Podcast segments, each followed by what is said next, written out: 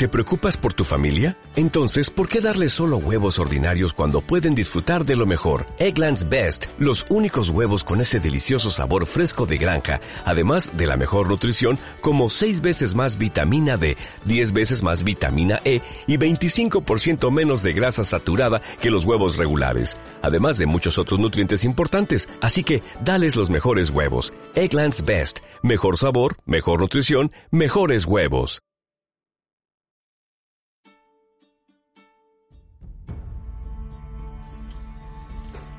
En el anterior capítulo de Luteo de Amor, se mascaba la tensión cuando la hija menor de los Baker descubrió a los Memphis que un alma en pena los acechaba y que no podrían escapar de su ira a menos que trajesen de vuelta una muñeca que se dejó abandonada en unas granjas a las afueras de la ciudad de Daggerfalls.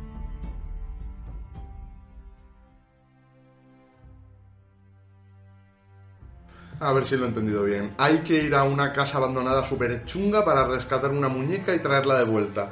¿Alguien más lo ve como una trampa del máster? Bueno, lo que no te mata te da PX. Nota mental, matarlos a todos. ¡Eh! ¡Que yo no he hablado! Empezar por la nona. Pues comienza bien la sesión. Niña, traeremos esa muñeca de vuelta y pondremos fin a todo esto. Y si nos rompen el culo o nos parten los cuernos, nos cobraremos con algunas de las cositas que guardan en casa vuestros papás. Anda, vámonos. Y allá que se fueron los Memphis, hacia unas granjas alejadas de la ciudad, formadas por unas construcciones en ruinas y abandonadas a las inclemencias del tiempo. Uf, todo esto tiene muy mala pinta. Todo tan tranquilo, tan solo. Permaneced unidos. Ahora mismo somos un blanco muy fácil. ¡Mirad lo que he encontrado aquí abajo! ¿De verdad lo necesitamos en el equipo? El sótano de la casa consistía en un oscuro agujero excavado en la tierra, toscamente recubierto por tablones de madera. En el centro, un círculo de sal con un altar en su interior y una muñeca sobre él. No toquéis nada. No estamos solos. Un demonio Nabasu espiaba a nuestros aventureros desde el techo de la estancia. Babeaba y se retorcía de placer y dolor al mismo tiempo. Como quien está a y lo invitan a una barbacoa. El demonio se descolgó y con agilidad felina atrapó al dracónido y comenzó a asfixiarlo. Hola, mis tiernos y sabrosos amigos. Ah, qué deliciosos sois. Romped el círculo de sal para que yo no le rompa la tráquea a vuestro amigo. No me he rebozado en mierda de culpa aguantando tontería. ¡Memphis! ¡Atacar! El reducido habitáculo fue testigo de la lucha encarnizada entre los personajes y el demonio. El grupo estaba dispuesto a hacerle entender al bicho que la amistad es sólida y duradera, como la porquería que hay entre sus uñas. ¡Pero qué gratuito! Pero el demonio sabía defenderse y los dejó a todos malheridos. Pretendió dar su golpe de gracia al Tifling cuando de repente el círculo de sal se rompió y el demonio obtuvo su premio. Dejó caer a Amado ¡Ay! y se marchó con la muñeca entre sus fauces, reventando el techo del sótano y de las plantas superiores. ¿Pero qué ha sido eso? He sido yo que he roto el, el círculo, que, que si no mataban a Madu. ¿Qué lo decimos ahora a los niños? Pues todo lo que ha pasado menos lo que sea realidad.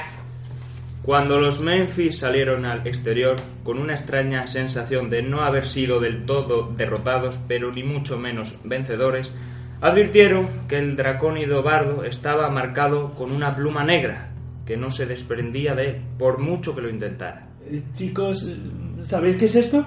Para mí, ¿qué tan marcas? Ay, ¿a quién se le ocurre romper un círculo de sal? Joder, yo solo quería ayudar. Bueno, vamos a relajarnos. Busquemos un lugar donde pasar la noche. Está claro que no vamos a dormir aquí. Tranquilos, conozco la zona. Sé por dónde hay aquí un campamento de milicianos. El lagarto no va con vosotros, se viene conmigo. Una pequeña mediana se aprovechó de la oscuridad creciente para llegar hasta los Memphis sin ser vista. Eh, ¿Yo? Esa pluma negra te delata. Le debes algo a alguien y vendrás conmigo a pagar por ello. Huele a futuro bolso de piel de cocodrilo. El dracónido agachó la cabeza, se abrazó a su rabo y se marchó dejando a su grupo atónito. ¿Qué le va a pasar? Que no rabinse bien. ¡Cállate! Ay, cada vez que sacas a Moradin sube el pan. Fonder, a veces es mejor estar calladito, ¿eh? Te Hazle digo yo caso, que sé. hazle caso, por favor. Apesadumbrados, buscaron el campamento de los militares de la ciudad, pero conseguir refugio no les resultó tan fácil. El campamento estaba gobernado con puño de hierro por Muriel, una guerrera implacable que exigió su pago en forma de combate para ofrecer posada y cena. ¡Acepto! No, Inga, no podemos prescindir de tu fuerza. Prescindible es como cuando te invitan a una fiesta y no vas. A nadie le importa. Ambas portentosas guerreras se saludaron marcialmente y empezó el combate. Inga encajó el primer gol. ¡Vamos, Inga! ¡Ay! Peleas muy bien para ser un turista. También encajó el segundo. Asegúrate de una buena una provisión de autos. Inga, Inga, Inga, Inga. Inga devolvió la ofensa con un derechazo. No vengo a salvar a Inga de ustedes, sino a ustedes de Inga. Cuando dice lo pones intensa, lo guarda. Inga siguió repartiendo. Para sobrevivir a la guerra hay que convertirse en guerra. Inga estaba descontrolada, llena de rabia, furia, dolor y a punto de saborear la victoria. ¿A esto le vas infierno? Yo lo llamo hogar. Madre mía. La enorme Goliath acabó con la miliciana y sosteniéndola en el aire con sus poderosos brazos, la dejó caer sobre sus rodillas, disfrutando del crujido de su espinazo al tiempo que miró al infinito y musitó. ¿Cómo vivirás, Johnny? ¿Cómo vivirás? Día a día, señor. ¡Joder, épico!